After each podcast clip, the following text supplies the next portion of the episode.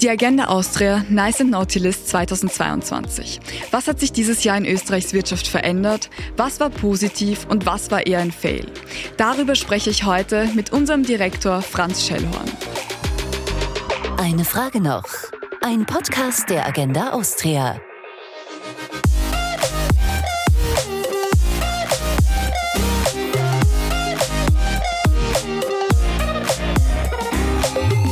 Hallo und herzlich willkommen zum Podcast der Agenda Austria. Mein Name ist Theresa Reisinger und wenn ihr unseren Kanal auf Instagram oder TikTok abonniert habt, dann kennt ihr mich ganz sicher. Ich bin Host und Content Creator und heute will ich für euch das Jahr 2022 Revue passieren lassen. In der österreichischen Wirtschaft hat sich ja dieses Jahr so einiges getan. Die Energiekrise, die hohe Inflation und so weiter. Doch es war eigentlich nicht alles negativ. Hallo Franz. Hallo Theresa. Wenn du jetzt an dieses doch sehr turbulente Wirtschaftsjahr 2022 zurückblickst, was fällt dir da als erstes ein? Ja, die kalte Progression wurde abgeschafft. Also das ist passiert, was wir alle nicht mehr für möglich gehalten haben. Vielleicht erzähl kurz, was wir erreicht haben. Was ist überhaupt die kalte Progression und was bringt uns diese Abschaffung? Ja, die kalte Progression war eine heimtückische, weil nicht sichtbare Steuererhöhung jedes Jahr. Die Arbeitnehmer kriegen ja alle die Inflation abgegolten bei den Lohnverhandlungen und das hat der Staat nochmal extra besteuert, obwohl der Staat ohnehin schon sehr stark zugreift bei, den, bei der Besteuerung des Faktors Arbeit. Und diese Abschaffung dieser nicht gerechtfertigten Steuererhöhung bringt einem Durchschnittsverdiener ungefähr 300 äh, Euro netto im Jahr. Okay, perfekt. Also das ist, glaube ich, mal ganz gut dass man sich das vorstellen kann, auch für unsere Zuseher. Ich will jetzt noch ganz kurz einen Exkurs machen. Ähm, wer ist überhaupt die Agenda Austria, damit sich unsere Zuseher was vorstellen können? Was machen wir? Warum setzen wir uns für sowas ein, wie zum Beispiel die Abschaffung der kalten Progression? Ganz kurz will ich noch was dazu sagen. Wir machen das ja jetzt schon seit äh, mittlerweile zehn Jahren. Wir haben ähm, im Februar nächsten Jahres, also 2023, unser Jubiläum. Warum setzen wir uns für die Menschen in Österreich und für die gute Zukunft ein? Also zuerst, was machen wir? Wir sind ein klassischer Think Tank äh, in Österreich. Wir unterscheiden uns von anderen insofern, als wir keine Studien verkaufen und dass wir uns nicht von Staat, Parteien, Interessensvertretungen äh, finanzieren lassen, sondern von Unternehmen und Privatpersonen. Und wir versuchen den Menschen zu zeigen, dass vieles in Österreich super läuft, aber dass einiges noch besser laufen könnte. Und da holen wir uns Beispiele von anderen Ländern herein, wie die das machen, mit dem Ziel, dass alle in Österreich ein besseres Leben führen können. Das klingt auf jeden Fall sinnvoll und deshalb, genau deshalb, reden wir über diese wichtigen Themen und nicht über Fußball, wie sonst gerade alle anderen wichtiges Thema. Aber auch ein wichtiges Thema, ganz richtig.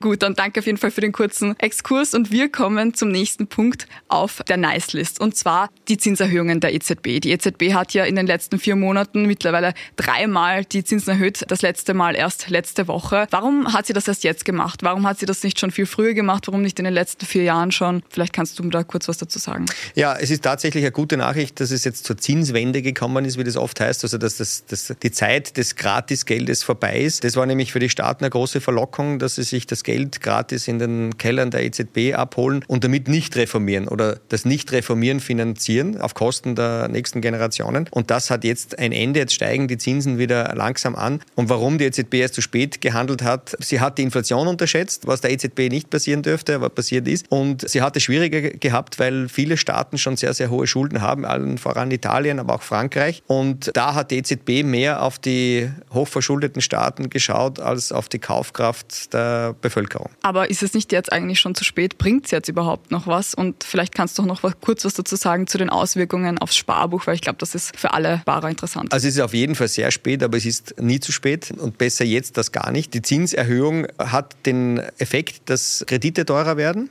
dass das Sparen wieder attraktiver wird. Das heißt, dass man so Geld aus dem Kreislauf zieht und so versucht, die Inflation in den Griff zu bekommen. Und natürlich müsste die äh, EZB noch etwas forscher vorgehen, aber damit würde sie natürlich die Wirtschaft auch abwürgen und das versucht man zu verhindern. Und am Sparbuch ist es jetzt wieder interessanter geworden, Geld liegen zu haben, aber es ist noch immer so, dass man Geld verliert am Sparbuch, weil die Inflationsrate deutlich über den Sparbuchzinsen liegt. Also kurz zusammengefasst, doch nicht aufs Sparbuch verlassen, auch wenn jetzt die Zinserhöhung kam. Nein, äh, doch nicht aufs Sparbuch verlassen ist vor allem in Österreich ein, ein, wichtiges Motto, weil der Österreicher ja sehr verliebt ist ins Sparbuch. Also der Österreicher hat ja mehr oder weniger drei Säulen seiner, seiner äh, Altersvorsorge. Ist das Sparbuch, ist der Bausparvertrag und das ist 6 aus 45, wo er versucht, dass er, dass er vielleicht auch mal das Glück hat. Aber ähm, man sollte am Vermögenszuwachs sich beteiligen und, und viele andere Staaten, insbesondere Sozialstaaten aus Skandinavien, sind sehr stark in die Aktienmärkte investiert, auch deren Pensionssysteme. Und das müsste eigentlich das Ziel für Österreich sein. Ja, da haben wir auf jeden Fall noch Aufholbedarf. Und jetzt kommen wir gleich zum nächsten Punkt auf der Nice-List. Und zwar, den haben sicher alle mitbekommen, Corona ist over sozusagen. Man vielleicht nicht ganz und vielleicht auch nicht überall. Wenn man jetzt nach China schaut zum Beispiel, schaut es ja noch immer nicht so gut aus. Aber es fühlt sich bei uns zumindest so an. Wir können wieder reisen, wir können fortgehen. Und ich will gleich beim Thema Reisen bleiben. Reisen ist das Stichwort sozusagen. Denn aufgrund der Beendigung der Corona-Reisebeschränkungen kam es ja in Österreich dazu, dass der Tourismus wieder angekurbelt wurde. Und deshalb wollte ich dich fragen, wie sicher ist denn jetzt überhaupt wieder Ischgl in Tirol?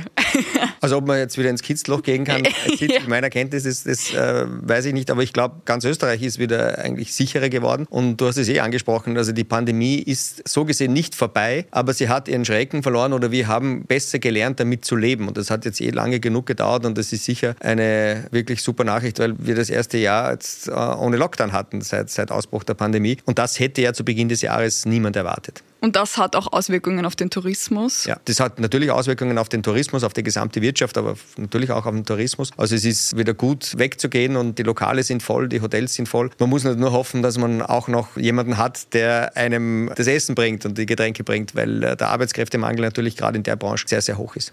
Extrem. Wir haben oft darüber gesprochen, denn es ist wirklich ein Problem und so kommen wir auch zum ersten Punkt auf unserer Nautiliste und zwar der Arbeitskräftemangel. Der ist nämlich nicht nur in dem Sektor im Tourismus ähm, extrem, sondern natürlich auch in anderen Bereichen. Wie schaut es da aus? Naja, wir haben jetzt jahrzehntelang vom Fachkräftemangel gesprochen, aber jetzt haben wir einen Arbeitskräftemangel und zwar einen flächendeckenden. Also es gibt kaum eine Branche, die davon nicht betroffen ist. Und äh, wir haben eine Situation, dass man, dass man 250.000 Stellen in Österreich nicht besetzen kann derzeit und das hat es in der Zweiten Republik noch nicht gegeben. Und das hat hat natürlich auch Folgen für unsere ganze Wohlstandsentwicklung. Wenn wir Aufträge nicht mehr abarbeiten können in österreichischen Betrieben, dann wird es für uns alle negative Auswirkungen haben, weil der Wohlstand äh, langsamer steigt, als er das tun könnte. Gut, dann äh, kommen wir zum Top-Thema des Jahres, würde ich mal sagen, zur Inflation. Es wurde sogar das Wort des Jahres 2022 gewählt und das war auch das Wort Inflation. Und es ist eigentlich gar keine Überraschung, weil im Endeffekt die Inflation, wir spüren sie alle, vor allem in unserer Geldbörse. Und genau, also was ist eigentlich der Grund für die enormen Preissteigerungen? Also erstens muss man sagen, es ist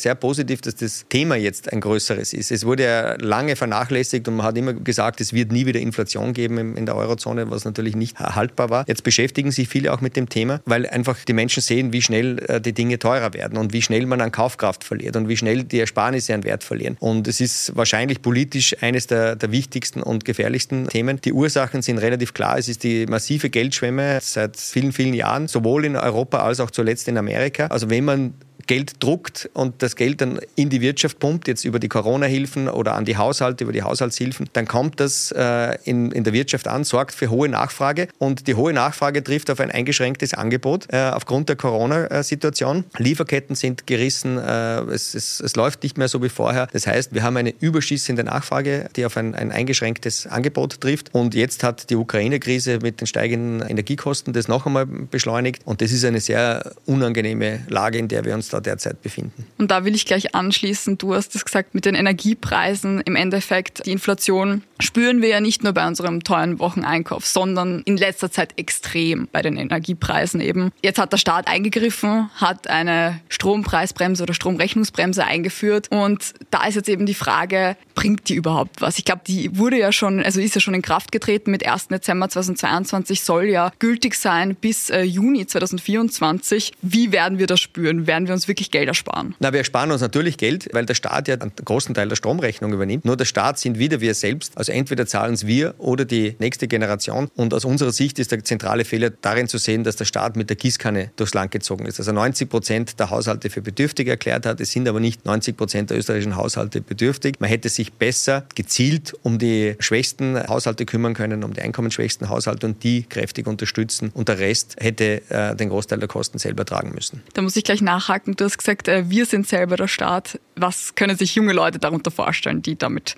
noch nicht wirklich was Der Staat hat kein eigenes Geld. Der Staat hat das Geld von den Steuerzahlern oder der Staat hat das Geld von Geldgebern, Pensionsfonds, Privatpersonen, die ihm Geld borgen, Banken. Aber der Staat selbst hat kein Geld. Das heißt, er muss es immer über Steuern einnehmen, früher oder später. Und das bedeutet, es bezahlen letzten Endes wieder die Bürger. Also man gewinnt hier etwas Zeit und wenn jetzt die Energiekrise bald vorbei ist, dann wird es auch bewältigbar sein. Aber wenn sie länger geht, wird es natürlich ein größeres Problem werden. Und das Problem Problem wird immer größer. Wir zahlen es uns selbst. Das ist natürlich eigentlich lustig. Aber ja, kommen wir nun zum Schluss. Wenn du jetzt ans nächste Jahr denkst, was wünschst du dir für das Jahr 2023 und äh, für die Wirtschaft in Österreich? Also wünschen würde ich mir, dass die Regierung größere Probleme nicht nur anspricht, sondern auch löst, also dass die Lösungskompetenz hier steigt, dass man auch wieder zur wirtschaftspolitischen Vernunft zurückkehrt, also dass die Gesetze der ökonomischen Schwerkraft wirken. Wir müssen uns vorbereiten auf bessere Zeiten, insofern, dass wir dann Überschüsse erwirtschaften im österreichischen Staatshaushalt, dass wir nicht laufend Defizite erwirtschaften. Also dass man hier die Basis legt, dass nachkommende Generationen einen finanzierbaren Sozialstaat äh, übergeben bekommen. Das heißt auch, dass sie ein Pensionssystem vorfinden, das sie bezahlen können. Das heißt, wir müssen einfach länger arbeiten, nicht nur um den Arbeitskräftemangel äh, zu entschärfen, sondern auch um hier das System äh, stabil zu halten. Das würde ich mir wünschen, dass man in diesen großen Bereichen, über die wir eh schon seit vielen, vielen Jahren diskutieren, anderen Ländern wie Schweden, wie Dänemark